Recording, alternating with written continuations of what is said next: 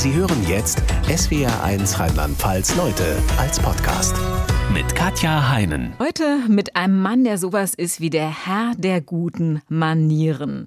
Als ehemaliger Protokollchef zweier Bundespräsidenten und aktueller Protokollchef des Deutschen Bundestages kennt er sich in Sachen Etikette bestens aus. Unabhängig davon ist er aber auch ein politisch interessierter Bürger und jemand, dem unsere Demokratie wirklich am Herzen liegt. Deshalb hat er ein Buch geschrieben mit dem Titel Flagge zeigen und erklärt darin, warum wir gerade jetzt jetzt mehr Schwarz-Rot-Gold brauchen. Herzlich willkommen, Leute, Enrico Brisser. Guten Tag, Frau Hein.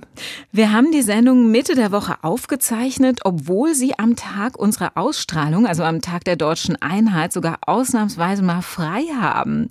Was haben Sie vor, was wichtiger ist, als bei uns in Mainz zu sein? Es nennt sich Hochzeit. Aber Sie hätten normalerweise ja tatsächlich in Halle sein müssen als Protokollchef des Bundestages. Seit wie vielen Jahren müssen Sie an diesem Tag arbeiten? Ich weiß gar nicht mehr genau, aber es waren viele Tage der deutschen Einheit, an denen ich die Freude hatte, äh, mitwirken zu dürfen und auch dabei zu sein. Und in diesem Jahr äh, habe ich eben frei, freue ich mich auch drauf und werde die Geschehnisse aus der Ferne betrachten. Ich dachte ja bislang, wenn so ein Einheitsfest in jedem Jahr in einem anderen Bundesland stattfindet, dann ist der Protokollchef des jeweiligen Bundeslandes für den Ablauf zuständig. Was genau ist denn dann Ihre Rolle dabei? Ja, es ist in der Tat so, dass natürlich die äh, Kolleginnen und Kollegen der Landesprotokolle die Hauptlast tragen in der jeweiligen Staatskanzlei äh, des Landes. Und es gibt aber auch die anderen Verfassungsorganrepräsentanten, die mitwirken, zum Beispiel der Bundespräsident, der einen Empfang gibt, oder auch der Bundestag in wechselnder Gastgeberschaft. Und insofern ist es eigentlich wie bei vielen anderen protokollarischen Großereignissen so, dass ein enger Erfahrungsaustausch auch stattfindet. Und letzten Endes ist es ein Teamwork von ganz, ganz vielen Dienststellen, Behörden und Einrichtungen, äh, die zusammenwirken, damit das dann auch funktioniert. Wie lange fängt die Planung bei sowas an? Vorher? Ja, es ist, glaube ich, so, dass auch die Landesprotokollchefe schon immer bei den äh, Durchführungen der Tage der deutschen Einheit davor mitlaufen und sich das angucken, damit man einen richtigen Erfahrungsschatz ansammeln kann. Und das sind viele Monate der Vorbereitung. Und Sie selbst, Sie haben mir im Vorfeld erzählt, wie sehr Sie den Tag der deutschen Einheit in Mainz zum Beispiel genossen haben. Stehen Sie da nicht die ganze Zeit unter Anspannung? Also kriegen Sie da tatsächlich was mit und können sich an so einem Fest erfreuen? Naja, äh, natürlich. Ich kann mich noch sehr gut erinnern an eine überaus gelungene Inszenierung mit Marionetten über den Vater Rhein. Also das wäre ja schlimm, wenn man so nervös und aufgeregt wäre, dass man äh, dass man das nicht mitbekäme. Nein, nein, so ist es nicht. Man muss schon angespannt sein und äh, in einem gewissen Erregungszustand, aber, aber nicht in krankmachendem Stress. Und im günstigsten Fall ist ja auch alles so gut vorbereitet, dass man an dem Tag selbst gar nicht mehr so viel machen muss, sondern alles glatt läuft. Ne? Ja, sagen wir so, es ist, äh, glaube ich, bei allen protokollarischen Ereignissen so, dass man irgendwann sagen muss, die Vorbereitungen sind jetzt so gut wie möglich abgeschlossen. Ich gehe mal mental kurz raus, um dann eben sehr wach bei der Begleitung des Termins äh, anwesend zu sein. Aber die Realität äh, bedeutet auch, dass natürlich nicht alles vorhergesehen sein kann und dass man äh, in der Aktion selbst dann auch noch die eine oder andere Entscheidung treffen muss. Sie selbst sind Jahrgang 1971, das heißt, Sie waren 18, als die Berliner Mauer gefallen ist. Was für Erinnerungen haben Sie an diesen Tag? Na, das ist ein Privileg, glaube ich, dass man das äh, bewusst miterleben konnte. Die jüngere Generation kann es ja aus eigenem Erleben nicht mehr berichten und das ist doch das schönste Ereignis der neueren deutschen, der jüngeren deutschen Geschichte gewesen, das herausragendste Ereignis der deutschen Geschichte der äh, letzten äh, Jahrzehnte. Und ähm, ich persönlich bin sozusagen ja auch in der biografischen Zäsur gewesen. Ich habe mit 18 Abi gemacht. Das ist die Zeit der Abiturvorbereitung, der Mauerfall, Abitur und, äh, und äh, dann ging es auf zum Studium. Und ich kann mich noch sehr genau erinnern, was ich auch am ersten Tag der deutschen Einheit gemacht habe. Ich komme ja aus dem originären Sendegebiet von SWR aus Heidelberg. Und kurz davor hatte, glaube ich, die Buchmesse in Frankfurt äh, begonnen und am 3. Oktober selber habe ich mit Freunden einen Ausflug auf die Burg Hirschhorn gemacht und auf dem Rückweg in Heidelberg sah ich dann zum ersten Mal, wie das Kurfürst Friedrich Gymnasium, ein ehemaliges Gymnasium Schwarz-Rot-Gold beflaggt war. Das war ja sonst nicht der Fall. Ich bin wie Sie auch 1971 geboren und ich gestehe, als ich dann zum ersten Mal bewusst wahrgenommen habe, dass die Flagge gehisst wird mit 18, da war mir das erstmal ziemlich fremd. Wie ist es Ihnen damit ergangen? Äh, das kann ich nicht behaupten. Das war mir nicht fremd. Also ich bin durchaus mit der Bedeutung von Staatssymbolen aufgewachsen. Mag auch sein, dass es mir als Halbitaliener leichter fällt, mit Staatssymbolen umzugehen. Da hat vielleicht die Außenperspektive äh, geholfen, wie übrigens auch für den Bereich der Manieren. Es ist immer ganz gut, wenn man, wenn man, glaube ich, mit einer anderen Brille auf, auf Dinge schauen kann. So, und insofern war das äh, für mich vor allem eine Markierung dieser Zäsur. Meine Mutter äh, ist ja Deutsche und kommt aus einer Familie, die auch durch die deutsche Teilung getrennt war. Und für uns bedeutete die Einheit äh, auch ganz familiär und persönlich eben eine, eine große Freude. Also Sie konnten Ihre Verwandten wiedersehen aus dem Osten. Naja, das konnten wir ohnehin, wenn wir dort hinfuhren, aber die, die, äh, unsere Verwandten konnten in den Westen fahren. Und ich erinnere mich noch genau, als wir von einem Familientag im, äh, ich glaube, Mai 89 aus Erfurt zurückkam, wie tief beeindruckt ich war. Erstens vom absolut desolaten Zustand der Altstadt von Erfurt. Man hatte das Gefühl, bei einem stärkeren Windzug würde alles zusammenbrechen. Und ich rede über eine der schönsten Altstädte, äh, die Deutschland hat. Ähm, und auch das Ausmaß der Umweltzerstörung und so weiter. Also das, das hat mich tief beeindruckt. Und, und nur kurze Zeit später war es ja dann auch vorbei äh, mit diesem Regime. Jetzt haben Sie, wenn wir nochmal auf Schwarz-Rot-Gold und äh, auf die deutsche Flagge zurückkommen, im Berliner Reichstagsgebäude ja täglich die sogenannte Flagge der Einheit vor Augen. Also die Flagge, die damals am 3. Oktober 1990 zum ersten Mal gehisst wurde, die größte Flagge Deutschlands, 60 Quadratmeter groß, glaube ich. Durch Ihr Buch habe ich aber gelernt, das ist streng genommen gar keine Flagge, sondern ein Denkmal. Inwiefern? Ja, das ist schon eine Flagge, aber, aber nicht eine Flagge im Sinne der Flaggenordnung des Deutschen Bundestages. Sie unterfällt also nicht den Regularien, sondern das ist etwas absolut herausragendes, äh, nicht nur der Größe nach, sondern auch ihrem Bedeutungsgehalt nach. Äh, diese Flagge erinnert eben an einem sehr besonderen Platz, in einer besonderen Größe und Höhe an das singuläre Glück der deutschen Wiedervereinigung. Und äh, weil sie nicht den Regularien unterfällt, wird sie etwa auch nicht auf Halbmast gesetzt, sondern sie ist ein, ein stoffliches Denkmal, was äh, uns erinnert daran, was eben in der Nacht vom 2. auf den 3. Oktober 1990 passiert ist. Äh, streng genommen war es ja der Beitritt der auf dem Gebiet der ehemaligen DDR neu gegründeten äh, Länder plus Berlins zum Geltungsbereich des Grundgesetzes. Und das ist ja ein juristisch-staatsrechtlicher Vorgang von großer Bedeutung und diese Flagge schafft es eben, diesen Vorgang auf, mit einfacheren Mitteln zu symbolisieren. Ist aber gar nicht mehr die Originalflagge, habe ich gelernt, die damals Richtig. gehisst wurde am 3. Oktober. Wo ist die Originalflagge hingekommen? Die ist äh, ins Museum gewandert. Äh, da hatten die Kolleginnen und Kollegen, die dafür zuständig waren, das wird das Protokoll Inland des Bundesministeriums des Innern gewesen sein, in äh, historischer Voraussicht äh, diese am in der Nacht vom 2. auf den 3.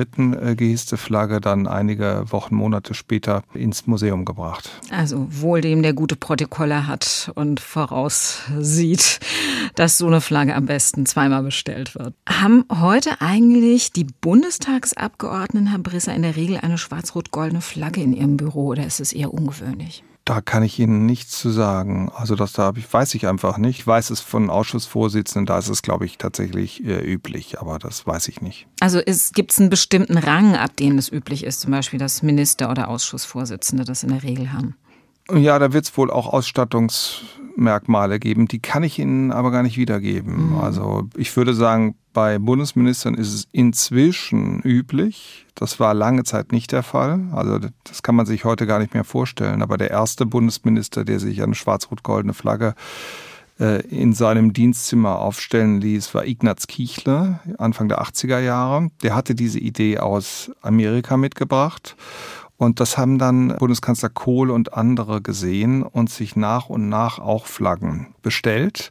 Das war, also, war alles andere als üblich. Also ausgeschlossen in, in den Jahren seit Gründung unserer Republik bis äh, etwa 83 und danach mit steigender Tendenz nach oben. Kichler hat übrigens Flaggen zweierlei Arten aufgehängt. Sein Bauernhof war doppelbeflaggt mit der Bundesflagge und natürlich auch der bayerischen Flagge. Ich erinnere mich auch an eine Diskussion aus dem Jahr 2006, als es das deutsche Sommermärchen gab und Flaggen plötzlich angesagt waren, ähm, dass zum Beispiel, wenn ich mich recht erinnere, die Kanzlerin damals keine Flagge in ihrem Büro hatte. Ja, das mag sein, dass das 2006 nicht der Fall war. Es gab Diskussionen in der Presse darüber, das stimmt schon.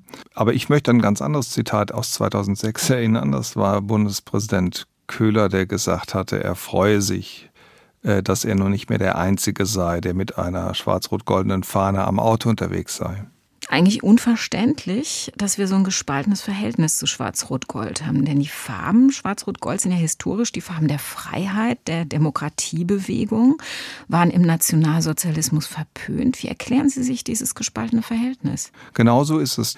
Das ist das einzige Staatssymbol, das wir haben, das völlig unbelastet geblieben ist vom Nationalsozialismus, anders etwa als die Hymne oder auch äh, die Adler. Die Zeit der deutschen Teilung hat auch eine unterschiedliche Tradition im Umgang mit Staatssymbolen herausgebildet. Das betrifft vor allem auch Schwarz-Rot-Gold. Schwarz-Rot-Gold war ja in beiden Landesteilen verankert. Und jetzt müssen Sie aber überlegen, wenn wir über die DDR sprechen, haben die Bürgerinnen und Bürger, die in der DDR sozialisiert sind, das zeremonielle Übermaß, ja man kann sagen, die Propaganda der DDR erlebt, die Verpflichtung, das Haus zu schmücken, wie es hieß, wenn ein Wahltag war und all diese Aspekte des Übermaßes und das führt in vielen Fällen selbstverständlich zur Aversion, dass man sich äh, nicht ohne weiteres verbinden möchte mit diesem Symbol. Andererseits war es aber auch so, dass 1989 die Freiheits- und Einheitsbewegung, die äh, Protestbewegung sehr schnell erkannt hat, dass man Schwarz-Rot-Gold, wenn man das Staatswappen der DDR ausgeschnitten hat, auch als wirkmächtiges Symbol auf der Straße einsetzen kann. Und so hat vielleicht jemand, der in Leipzig oder Plauen oder sonst wo mit einer solchen äh, Fahne marschiert ist, wiederum ein anderes Verhältnis als die, von denen ich zunächst sprach. Das ist jetzt, was den Ostteil angeht. Im Westteil unseres Landes war es auch jahrzehntelang eher ein, ein suchender Umgang mit Schwarz-Rot-Gold, mit ganz unglaublichen Geschichten, war aber nie unumstritten. Es gab immer auch Kräfte, die dagegen argumentiert oder gehandelt haben. Und wenn Sie an 2006 nochmal äh, denken, da gab es ja auch Stimmen zum Beispiel von der GEW, äh, die sich gegen äh, diese veränderte Verfassungskultur ausgesprochen haben. Also nicht nur der Antifa, sondern sogar von unserer Erziehungsgewerkschaft. Aber trotzdem, 2006 ist eine Zäsur. Also so viel Lockerheit im Umgang mit unserem unserer Bundesflagge hat uns eigentlich auch international fast keiner zugetraut. Das wurde weltweit kommentiert und ich benenne das im Buch als äh, Art Yoga-Retreat im äh, Umgang mit, mit unserer Flagge. Dann ähm, beginnt aber ein Wechsel. Und Sie haben jetzt Angst, dass dieser unbeschwerte Umgang mit der deutschen Flagge wieder verloren geht. Durch was könnte der Ihrer Meinung nach verloren gehen? Tatsächlich gibt es eine äh, Umdeutungstendenz in den Jahren nach 2006. Wir haben ja zwei Fußballweltmeisterschaften 2006 noch erlebt, die jeweils eine weitere Steigerung waren im Umgang mit Schwarz-Rot-Gold gipfelnd in unserem Sieg dann auch äh, 2014 im Juli. Und wenn Sie dann äh, genau hinschauen, ist es eben so, dass im, äh, wenige Monate später im Oktober die Pegida-Demonstrationen beginnen. Und ab diesem Zeitpunkt auch durch die Begleitung in den sozialen Medien, erscheint Schwarz-Rot-Gold immer als Untermalung dieser Antisystemproteste. Und das und war vorher nicht so, ne? Diese, also da nee, sind Rechte mit äh, Schwarz-Rot-Weiß aufmarschiert, oder? Genau, wenn Sie sich die Entwicklung der rechtsextremen Kräfte in der Bundesrepublik und dann auch in der Verein, im vereinten Deutschland anschauen, ist es eben so, dass Schwarz-Weiß-Rot die Fahne war. Schwarz-Rot-Gold wurde von Neonazis und Rechtsextremisten bekämpft und das war sozusagen ein Novum. Ein konkreter Auslöser für Ihr Buch war die gewalttätige Demo in Chemnitz im Spätsommer 2018. Wir erinnern uns, da haben Recht und Rechtsradikale nach einer Messerattacke auf einen Mann durch einen Täter mit Migrationshintergrund zu einer Demo aufgerufen, Nazi-Parolen geschrien und Ausländer gejagt, schwarz-rot-goldene Banner dabei getragen. Was ist in Ihnen vorgegangen, als Sie diese Bilder gesehen haben? Wenn ich mich in die Zeit zurückversetze, Frau Heines, ich konnte mir das nicht vorstellen, dass sich eine so große Anzahl von Menschen äh, versammelt hinter äh, Plakaten und Bannern bunt bis das Blut spritzt auf so einem äh, auf so einer Demonstration auf solchen Aufzügen genannten Aufmärschen, aus denen heraus Gewalt verübt wurde und auch antisemitische Gewalt verübt wurde. Das war für mich doch erstaunlich, dass das äh, wieder möglich war. Und ich weiß, das ging vielen anderen auch so. Und wir haben uns dann im privaten Kreis äh, getroffen mit Freunden, haben darüber gesprochen, was kann man eigentlich äh, tun, um dem ein Stück weit Einhalt zu gebieten. Und dann entwickelte sich die Vorbereitung der Hashtag unteilbar Demonstrationen. Also Sie haben gesagt, wir gehen auf eine Demo und wir ja. gehen ganz bewusst äh, mit der deutschen Flagge hin und mit der europäischen Flagge, damit äh, die Rechten diese Symbole nicht besetzen, die eigentlich ja für Freiheit stehen. Auf wie vielen Demos waren Sie vorher schon, Herr Brisser? Sehr selten, sehr selten. Ich kann keine Zahlen nennen, aber sehr selten. Das es zeigt so, aber natürlich, wie wichtig es Ihnen war, auf dieser Demo im wahrsten Sinne des Wortes Farbe zu bekennen, ne? wenn Sie sich entschlossen so haben, dahin zu gehen. Es gab ja ein Bindeglied zwischen der Chemnitz-Ausschreitung und der Hashtag Unteilbar-Demonstration und das war das Konzert Wir sind mehr in Chemnitz mit 60.000 Leuten und da ist einem Freund eben aufgefallen, dass niemand die Deutschlandflagge hatte und auch ein Musiker auf der Bühne dann sagte, 60.000 Leute und keine einzige Deutschlandflagge, wie cool ist das denn? Und wir dachten, das ist genau falsch. Das bedeutet, wir überlassen unser wichtiges Staatssymbol, ein Symbol unseres Grundgesetzes, denjenigen, die gegen das Grundgesetz kämpfen, die gegen unsere offene Gesellschaft kämpfen. Und dem wollten wir etwas entgegensetzen. Und es war durchaus jetzt nicht so selbstverständlich, dass wir uns dann Flaggen äh, kaufen und äh, als äh, Familie mit Freunden dort auf die Demonstration gehen. Das war bedurfte schon einer gewissen Überwindung. Äh, und diese Überwindung war auch nicht grundlos, wie der Verlauf der Demonstration dann zeigte. Das war dann ein mehrstündiger Spießrutenlauf. Wir sind erstmal auf sehr viel Unverständnis gestoßen und teilweise konnten wir dieses Unverständnis im Gespräch dann auch relativieren und haben auch Zustimmung dann äh, bekommen, aber wir sind auch einfach auf eine historisch-politische Ignoranz gestoßen. Das ist die Flagge des Holocausts nie wieder Deutschland und anderes mehr. Das hat Sie auch geschockt, ne? dieses Unwissen ja, über die Flagge. Ja, ja. Also das, das hat mich schon ähm, überrascht. Ich bin ein bisschen ähm, davon ausgegangen, dass seit 2006 das Verhältnis eben ein normaleres wäre und und im Nachgang haben wir uns dann gefragt, wie kann es eigentlich dazu gekommen sein? Was haben die Menschen in der Schule gelernt? Ähm, äh, wie, wie, läuft der kulturelle Bildungsprozess ab? Äh, was ist passiert seit 2006? Dass das wieder möglich ist, kam ja auch zu einem kleinen Gewaltausbruch. Ne? Und, hat ihn die Flagge entrissen. Ja, und, und, und deswegen. Ähm, Als Nazi wurden sie die, beschimpft, ja. Richtig, meine Frau auch.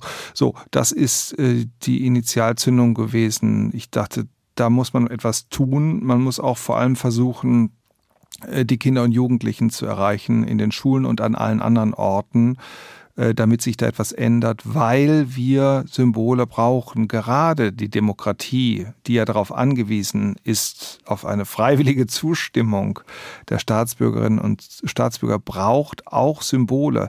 Und Symbole sind eben so, dass sie nicht doppeldeutig sein können. Also entweder ist es das Symbol des freiheitlichen demokratischen Rechtsstaates oder es ist das Symbol einer radikalen und zum Teil auch extremistischen rechten äh, Bewegung. Beides zusammen geht nicht. Und wenn wir unsere Symbole so ein bisschen herrenlos herumliegen lassen, da müssen wir uns auch nicht wundern, äh, wenn andere Leute sie okkupieren oder umdeuten. Und das wäre nicht gut, weil wir keine anderen Symbole haben. Aber was kann man denn konkret tun, damit unsere positiven Symbole wie Schwarz-Rot-Gold nicht von irgendwelchen Rechten und Neonazis kaputt gemacht werden? Wie in den USA überall im Vorgarten die deutsche Flagge zu hissen, würde sich zumindest für mich auch ein bisschen merkwürdig anfühlen. Ja, für mich auch. Die Anzahl und die Größe von Flaggen ist kein hinreichendes Kriterium für die Stabilität einer Demokratie. Das behaupte ich auch nicht. Und im Übrigen kann man gerade in äh, Fragen des Protokolls, des Zeremoniells und, und eben äh, von solchen staatlichen oder nationalen Symbolen nie Usancen anderer Länder einfach kopieren. Das, das ist falsch. Das muss ja immer sozusagen angemessen sein dem eigenen Kern. Also was also schlagen Sie vor? Substanz. Was ich vorschlage, dem widme ich auch ein ganzes Kapitel ist eine Änderung dieses, äh, dieser Kultur und in einer Demokratie lässt sich das nicht äh, verordnen und festlegen, sondern das kann nur auf ganz unterschiedlichen Ebenen stattfinden. Ganz essentiell ist, glaube ich, die Vermittlung von Geschichte und Politik und auch Geschichte von unserer Staatssymbole in allem, was mit Ausbildung zu tun hat, also bei weitem nicht nur in den Schulen, dort selbstverständlich vor allem, aber auch an, in anderen Ausbildungszweigen und auch in anderen Ausbildungseinrichtungen oder Bildungseinrichtungen im weiteren Sinne, in Museen und so, und so weiter. Und wenn Sie jetzt nach Mainz gucken, sehen Sie ja vor dem äh, neu eingeweihten Landtag auch Schwarz-Rot-Gold in einer etwas anderen Interpretation. Also die Kunst hat auch eine ganz wichtige Rolle in der Vermittlung. Es gibt ja im Reichstag auch ein großes Kunstwerk von Gerd Richter. Also Diskurs, Diskurs, Diskurs, sich darüber streiten im konstruktiven Sinne. Und das meint auch im privaten Bereich, am Stammtisch, im Verein, dass man das Gespräch sucht. Erstens, was vereint uns eigentlich noch in einer sehr ausdifferenzierten Gesellschaft, die von Fliehkräften geprägt ist? Die zweite Frage ist, wie wichtig sind Emotionen im Bereich der Politik, im Bereich von Staat und Politik. Und da haben wir, glaube ich, blinde Flecken, äh, die wir angehen sollten. Gefühle sind eine Privatsache, aber sie haben auch ihre ganz wichtige Berechtigung im öffentlichen Leben. Und, und das ist der Diskurs, den wir, den wir beflügeln, auch natürlich durch staatliches Handeln. Also wir haben die Bundeszentrale für politische Bildung selbstverständlich oder wenn Sie Dokumente ausgeben, wenn Sie im Berliner Bürgeramt Ihren Reisepass abholen oder wenn Sie eingebürgert werden, dann sollte eine Möglichkeit bestehen, durch eine Broschüre oder sonst wie auch zu erläutern, warum ist denn jetzt ein Adler auf dem äh, Reisepass? Und ähm, was hat das eigentlich mit der Hymne auf sich? Ist es nur die dritte Strophe oder es gab was, wenn es die dritte Strophe ist, gibt es ja noch zwei andere. Was ist eigentlich mit denen passiert? Ähm, und wo kommt Schwarz-Rot-Gold her? Was hat das für eine Geschichte, damit alle, die eine Schulausbildung absolvieren oder eine sonstige äh, Ausbildung wissen, das ist kein Symbol von Nazis, von Extremisten, sondern das, das ist unser Zeichen der Verfassung und ihrer Freunde. Herr Brisser, fühlen Sie sich ganz persönlich eigentlich eher als Deutscher oder eher als Europäer? Äh, äh, das ist kein Widerspruch. Wir sind Gott sei Dank in allen Fragen auch der Identität aufgebaut wie eine Zwiebel. Sie sind im Kern das eine, wie, wie bei Fußballvereinen zum Beispiel. Sie sind von Bayern München Fan und auch von der Nationalmannschaft. Und so können sie auch in der Identität sich kommunal verorten, regional, einem Bundesland zuzuordnen, ähm, auf der nationalen Ebene und im europäischen Kontext. Darüber hinaus vielleicht auch als Weltbürger und die Bedeutung einer äh, globalen Politik erkennen. Das ist kein Widerspruch und äh, in Deutschland eben ist der Mittel, äh, the middle part war, war nicht so gepflegt. Das heißt, man war gerne Hamburger und Europäer, aber nicht mit der gleichen Überzeugung und Leidenschaft hat man gesagt, ja, ich bin Deutscher. Und das ist äh, etwas, äh, an dem wir vielleicht auch arbeiten können. Sie selbst haben ja zwei Staatsbürgerschaften. Ihr Vater ähm, Italiener, Ihre Mutter Deutsche. Sie sind in Heidelberg geboren. Wie viel Zeit Ihrer Kindheit haben Sie in Italien verbracht? Also meine, mein Wohnsitz war immer in Deutschland. Ich war äh, dennoch sehr häufig in Italien jedes Jahr und dann auch ähm, im Rahmen meiner Doktorarbeit. Aber Deutschland ist für mich schon insofern prägender. Ich war auch bei der Bundeswehr und nicht den italienischen Streitkräften bin aber beiden äh, Kulturen und Staaten verpflichtet und sehe mich auch als Kurpfälzer. Ja, also dann ist die Frage: Sind Sie Badener oder sind Sie Kurpfälzer? Man kann das, äh, man kann das äh, weit treiben. Die Frage nach der Identität. Also Sie haben sich äh, auch schon früh auf äh, europäischem Parkett bewegt. Ihre Mutter war Konferenzdolmetscherin, hat Sie und Ihren Bruder durchaus auch mal zu internationalen Konferenzen mitgenommen. Wo waren Sie überall? Oh, das kann ich Ihnen jetzt gar nicht aufzählen. Also am häufigsten wahrscheinlich in Genf, wo meine Mutter ihren ersten Wohnsitz hatte, wegen der Vereinten Nationen, ja, aber auch Budapest. Äh, viele Reisen auch übrigens vor dem Mauerfall, was natürlich besonders spannend war. Ne? Hm. Sie fanden es auch als Kind spannend, da mitzugehen auf solche Konferenzen. Ja, also das ist so. Ich glaube, das war ein gewisser prägender Einfluss. Ich habe mich nie unwohl gefühlt auf dem Parkett. Also Sie haben damals schon ein bisschen Weltläufigkeit äh, auch vermittelt bekommen. Heute sind Sie als ehemaliger Protokollchef zweier Bundespräsidenten und aktueller Protokollchef des Bundestags sowas wie ein Generalsachverständiger in Sachen Etikette und haben vor Ihrem Flagge-Zeigen-Buch äh, ein äh, weiteres Buch geschrieben mit dem Titel Auf dem Parkett, kleines Handbuch des weltläufigen Benehmens. Wie viel Wert wurde auf gutes Benehmen, auf die Einhaltung von Benimmregeln in Ihrer Herkunftsfamilie gelegt? Also zunächst mal müsste ich Ihnen ein bisschen widersprechen, denn man muss, man muss klar unterscheiden zwischen Protokoll auf der einen Seite und Manieren und Umgangsformen auf der anderen Seite. Das sind zwei unterschiedliche Disziplinen, die natürlich miteinander verknüpft sind. Aber wenn eine Protokollkollegin oder ein Protokollkollege zu einer Manierensache befragt wird, dann äh, ist die Antwort meistens, bitte wenden Sie sich an den Allgemeinen Deutschen Tanzlehrerverein. Äh, der ist äh, hinreichend kompetent zur Beantwortung von Benimmfragen. In der Tat ist es aber so, dass mein Buch auf dem Parkett äh, einen überwiegenden Teil hat, äh, der sich äh, Fragen der Manieren widmet und einen kleineren Teil, der sich Fragen des Protokolls widmet. Das ist insofern eine Frucht meiner Tätigkeit im Protokoll gewesen, weil ich sehr oft, obwohl eigentlich nicht dafür zuständig, gefragt worden bin nach Dingen des täglichen Umgangs in einer Art und Weise oder in einer Häufigkeit, die mich doch überrascht hat, dass Dinge, die ich für selbstverständlich äh, genommen habe, für viele eben nicht selbstverständlich waren. Das zum also Wie, wie verhält man sich bei Tisch, bei einem Bankett? Welches Besteck kommt dran? In welcher Reihenfolge? Die Gläser, ähm, äh, Fragen der Vorstellung der Begrüßung, auch Kleiderfragen und vielerlei mehr. Und dann ist bei mir die Vorstellung gereift, da müsste man vielleicht mal einen humorvoll geschriebenen Leitfaden schreiben, mit der anregt äh, zu einer Debatte über die Bedeutung von Manieren. Denn natürlich geht es mir nicht nur um die Einzelnen, einzelnen Regeln, sondern es geht immer um die Werte und Güter, die dahinter stehen. Und ich glaube, dass die Umgangsformen ein ganz wichtiger Teil sind für unsere Gesellschaft, für unsere Politik, gerade heute, also für, für jeden einzelnen Bürger als politisches Wesen. Das ist ein Kit, den wir ein bisschen pflegen sollten. Ähm, Nichts, was verstaubt ist, finden Sie. Nichts, was verstaubt ist, genau. Kein Zopf. Als Kind haben Sie schon früh Benimmregeln gelernt? Das wurde, da wurde in Ihrer Familie großen Wert drauf gelegt. Vor allen Dingen, wenn Sie sich in den Ferien mit der italienischen Verwandtschaft des Vaters getroffen haben. Was wurde da von Ihnen erwartet? Na, es war einfach tatsächlich so, dass in unserer Familie und wie ich glaube überhaupt in Italien die Umgangsformen etwas konservativer waren als äh, in der Bundesrepublik der 70er und 80er Jahre. Kann man, glaube ich, leicht begründen, auch dadurch, dass Italien nicht durch die äh, selben historischen Zäsuren geprägt ist. Das gilt auch für die anderen Staaten. Also wenn Sie Großbritannien, Frankreich, Benelux anschauen, ist es genau dasselbe. Und deswegen sind Dinge, die ähm, nicht rechtlich geregelt sind, wie Umgangsformen mit einer größeren Selbstverständlichkeit tradiert worden. Sie wurden weniger hinterfragt als in der Gesellschaft äh, Westdeutschlands Aber ich in glaube, in Ihrer Familie wurde das schon noch mal mehr hochgehalten. Ne? Ihr Vater, ähm, äh, habe ich gehört, also hat beim Mittagsschlaf die Krawatte noch nicht mehr ausgezogen. Das finde ich schon besonders.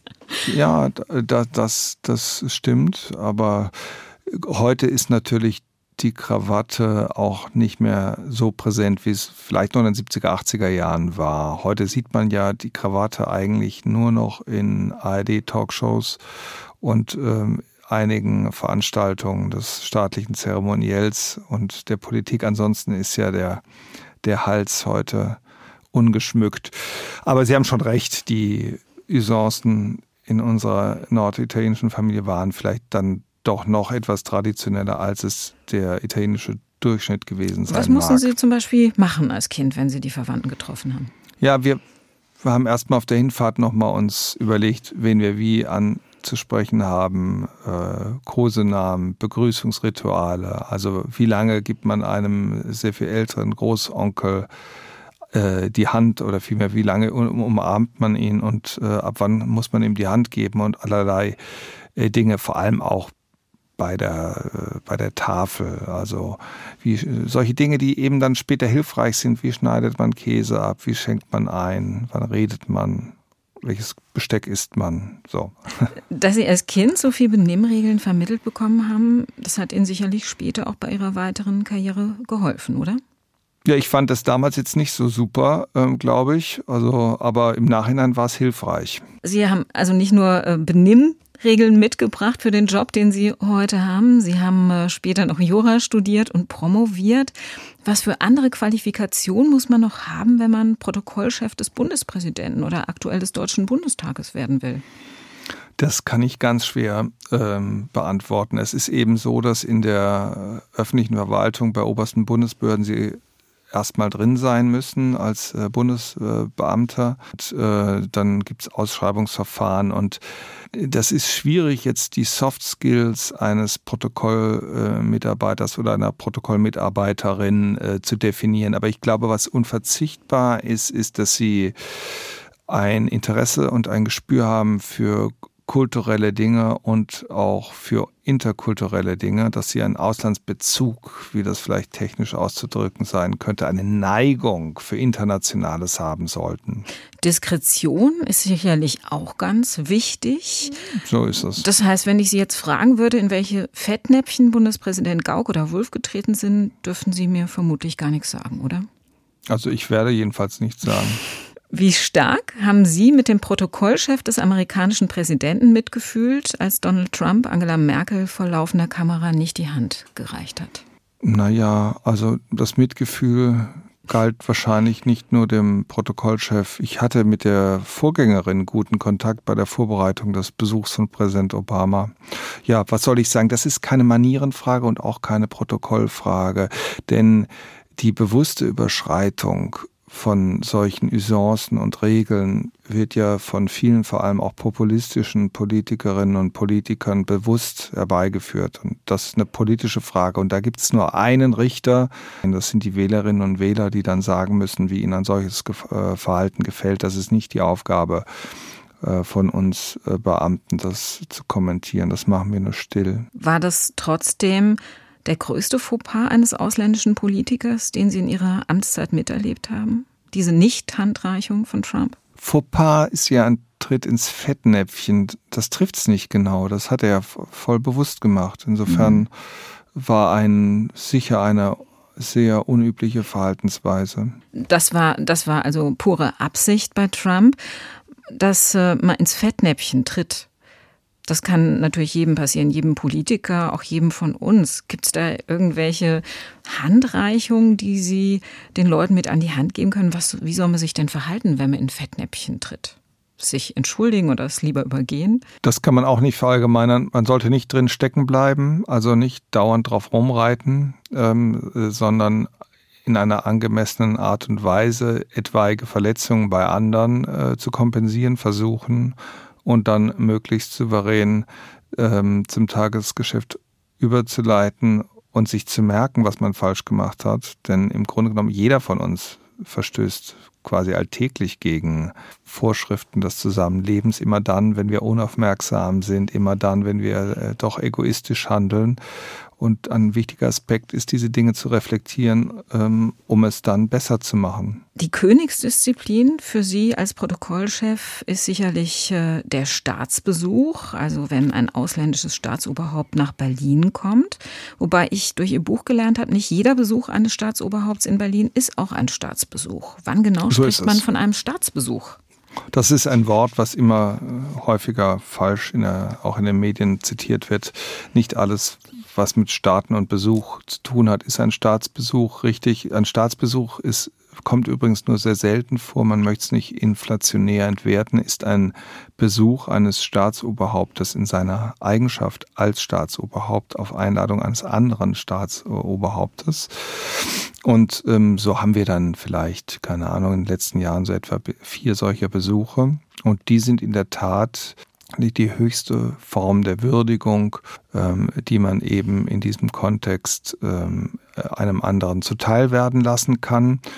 Und zur Differenzierung gibt es eben viele Kriterien, die sich in der Geschichte des Zeremoniells ähm, entwickelt haben. Und so kann man eben eigentlich, wenn man weiß, welche Kriterien das sind, kann man schon an gewissen Elementen erkennen, ob es wirklich ein Staatsbesuch ist oder nicht. Was wären denn da solche Kriterien? Also was sind die Must-Haves für einen Staatsbesuch, wenn Sie den vorbereiten? Was muss da stattfinden? Bei uns in Deutschland ist es eben etwa üblich, den Staatsgast, äh, wenn er mit einem Flugzeug kommt, ab Erreichen der Staatsgrenze mit einer Lufteskorte von vier Kampfflugzeugen zu eskortieren. Ist auch in anderen Ländern üblich. Bei der Ankunft, wenn Sie 21 Salutschüsse hören, ähm, wenn der Staatsgast vor dem Flugzeug oben steht und dann die Treppe runtergeht, dann wissen Sie, aha, das ist ein gutes Zeichen, das ist ein Staatsbesuch. Dann wird die große Protokollstrecke in Berlin äh, beflaggt. Äh, Sie sehen also deutlich mehr Flaggen des äh, Gastgeberstaates und des Gaststaates. Was dann gehört zwingend dazu eine Begrüßung mit militärischen Ehren, zumeist im Park von Schloss Bellevue, ein Geschenkeaustausch, ein echtes Staatsbankett, was sich durch Details auch von einem sonstigen Bankett unterscheidet. Dann ein Gang durchs Brandenburger Tor, Kranzniederlegung an der neuen Wache und es gehört eigentlich auch immer dazu, dass der Staatsgast in eines der Länder des Bundes äh, fährt. Also nicht, nicht immer nur nach Berlin, sondern auch in die anderen, weil man natürlich versucht, Deutschland so, wie es ist, zu präsentieren, als föderaler Staat in seiner kulturellen Vielfalt. Und wenn ein Staatsgast schon sehr häufig hier war, so zum Beispiel Königin Elisabeth II., die übrigens ihren letzten Staatsbesuch, den sie überhaupt äh, entnommen hat, also wir sprechen von ausgehendem Staatsbesuch, den hat sie nach Deutschland unternommen 2015. Und wenn Sie jemanden haben, der seit den 50er Jahren immer wieder in Deutschland war, zu Staatsbesuchen und anderen Besuchen, dann ist es manchmal gar nicht leicht, noch etwas Neues zu zeigen, äh, weil der Gast schon so viel gesehen hat. Dann müssen Sie gegebenenfalls erstmal ins Archiv gehen und die alten äh, Protokollabläufe anschauen und staunen, was der Gast alles bereits gesehen hat. Gibt es denn auch noch sowas wie Freiheit? Also es ist ja alles reglementiert. Nein, das Protokoll ist nicht das Korsett, äh, das schreckliche Hofzeremoniell, das alles erstickt. Das ist überhaupt nicht wahr. Das wird gerne immer behauptet, aber im Grunde genommen ist es ein, eine Kunst, eine Disziplin, äh, die hilft, politische Ziele zu erreichen, die hilft, Pannen zu vermeiden, die eine Garantie dafür sein soll, dass sich Gast und Gastgeber wohlfühlen und in den äh, Austausch, Meinungsaustausch kommen. Natürlich gibt es auch Möglichkeiten abzuweichen von vorgesehenen Programmen. Das ist alles kein Problem. Jetzt kommen die wenigsten von uns in die Verlegenheit, Herr Brisser, zu einem Staatsbesuch eingeladen zu werden oder wie Sie der englischen Königin vorgestellt zu werden. Gute Umgangsformen sind aber für uns alle natürlich wichtig. Ein Thema, das bei Besuchen von Staatsgästen eine Rolle spielt, das hatten Sie schon erwähnt, aber natürlich auch bei Privatbesuchen ist das Thema Geschenke. Darf man, wenn man irgendwo eingeladen ist, auch ohne gegen die Etikette zu verstoßen ohne einen Blumenstrauß oder ein anderes Präsent vor der Tür stehen? Ja, also diese Frage lässt sich wieder nicht allgemein beantworten. Es ist so, dass ähm, man die besondere Symbolkraft des Schenkens kennen sollte und auch diesen Akt des Schenkens nicht durch eine inflationäre Ent Entwicklung entwerten sollte. Das heißt, wenn Sie beispielsweise zum Essen eingeladen werden, privat, dann ist eigentlich die äh, geborene Gegenleistung die Gegeneinladung, dass sie den Gastgeber das nächste Mal zu sich einladen. Und ich finde es nicht unbedingt zielführend, wenn man dann auch noch mit einem Strauß Blumen, einer Flasche Wein, Geschenken für die Kinder sozusagen als Gemischtwarenladen vor der Tür stehen ähm, und das alles äh, deponieren. Ähm, dann sollte man sich ein bisschen vielleicht beschränken und äh, nachdem sie eingeladen waren, wenn sie sich vielleicht auch noch bedanken oder sie schicken die Blumen danach mit einer Karte äh, und bedanken sich danach, dann kommt der Gastgeber oder die Gastgeberin auch nicht in die Verlegenheit, äh, zwölf Blumenvasen aus dem Hut zaubern zu müssen. So, da, da kann man sich was überlegen. Bei Staatsgästen ist es natürlich auch immer wichtig, welches Geschenk die jeweiligen überreicht äh, bekommen. Haben Sie schon mal erlebt, dass ein Staatsgast mehr oder weniger offen gezeigt hat, dass er mit dem betreffenden Geschenk überhaupt nichts anfangen kann? Kann ich nichts zu sagen. Ich würde ja nie darüber berichten. Aber legendär ist das berühmte Geschenk, das Gerhard Schröder damals Bill Clinton gemacht hat. Das ging ja sogar durch die Presse, ne? Ja, na klar, es gab immer sicher auch Geschenke, die zielführender waren als andere. Der hatte Aber Zigarren geschenkt. Zigarren, ich. ich. weiß wohl, ich weiß wohl, ja. Und das waren äh, kubanische Zigarren, das war ja. nicht ganz so glücklich, ne? weil kubanische Produkte damals gar nicht eingeführt werden durften. In Embargo. Mhm. Mhm. Ja, Sie kennen ja auch die schöne Geschichte der weitergeschenkten Pralinen und dann öffnet der hocherfreut Beschenkte die Verpackung und findet dann die Karte drin von Großtante Erna an den Schenker. Äh, gerichtet. Also man kann viel falsch machen, man muss sich einfach überlegen, was man zum Ausdruck bringen möchte. Herr Prisser, unsere Leute-Gäste sind uns genauso wichtig wie Staatsgäste. Alle, die bei uns sind, kriegen am Ende der Sendung auch ein Geschenk. Ich äh, hoffe, ich liege jetzt nicht so daneben wie Gerhard Schröder bei Bill Clinton. ich habe gehört, Sie sind großer Rolling Stones-Fan. Stimmt das? Ja, das hat mich etwas gewundert, denn gehört zum Rock'n'Roll nicht Rebellion und mehr oder weniger ungehöriges Benehmen? Gehört zum Protokoll auch, nur richtig dosiert. Sie kennen aber schon zum Beispiel die Geschichte von den Stones, wie die sich äh, ja. an einer Mauer die Blasen entleert haben und äh, nicht auf Toilette gegangen sind und sich dafür vor Gericht verantworten mussten, oder? Ja, ich kenne auch die Geschichte von der Waldbühne. Also äh, klar, das heißt nicht, dass ich, äh, na gut, das muss ich ja nicht rechtfertigen, dass ich die Musik gut finde. Das ist eine der, soweit kommt es überhaupt noch, eine der größten Bands äh, der Zeitgeschichte ist. Also diese Story, ähm, die ich gerade erzählt habe, stimmt, andere nicht. Was stimmt und was nicht, können Sie nachlesen in dem Buch, das ich für Sie habe und das ich in Postwänden zusenden werde. Die Rolling Stones für Klugscheißer, populäre Irrtümer und andere Wahrheiten. Ich hoffe, Sie haben es noch nicht und äh, haben Spaß beim Lesen. Falls Sie es schon haben, dürfen Sie es auch einfach weiterschenken. Ich verspreche Ihnen, ich bin nicht beleidigt äh, und krieg's ohnehin nicht mit. Ganz herzlichen Dank. Beste Grüße Nummer eins. SWR 1 Rheinland-Pfalz Leute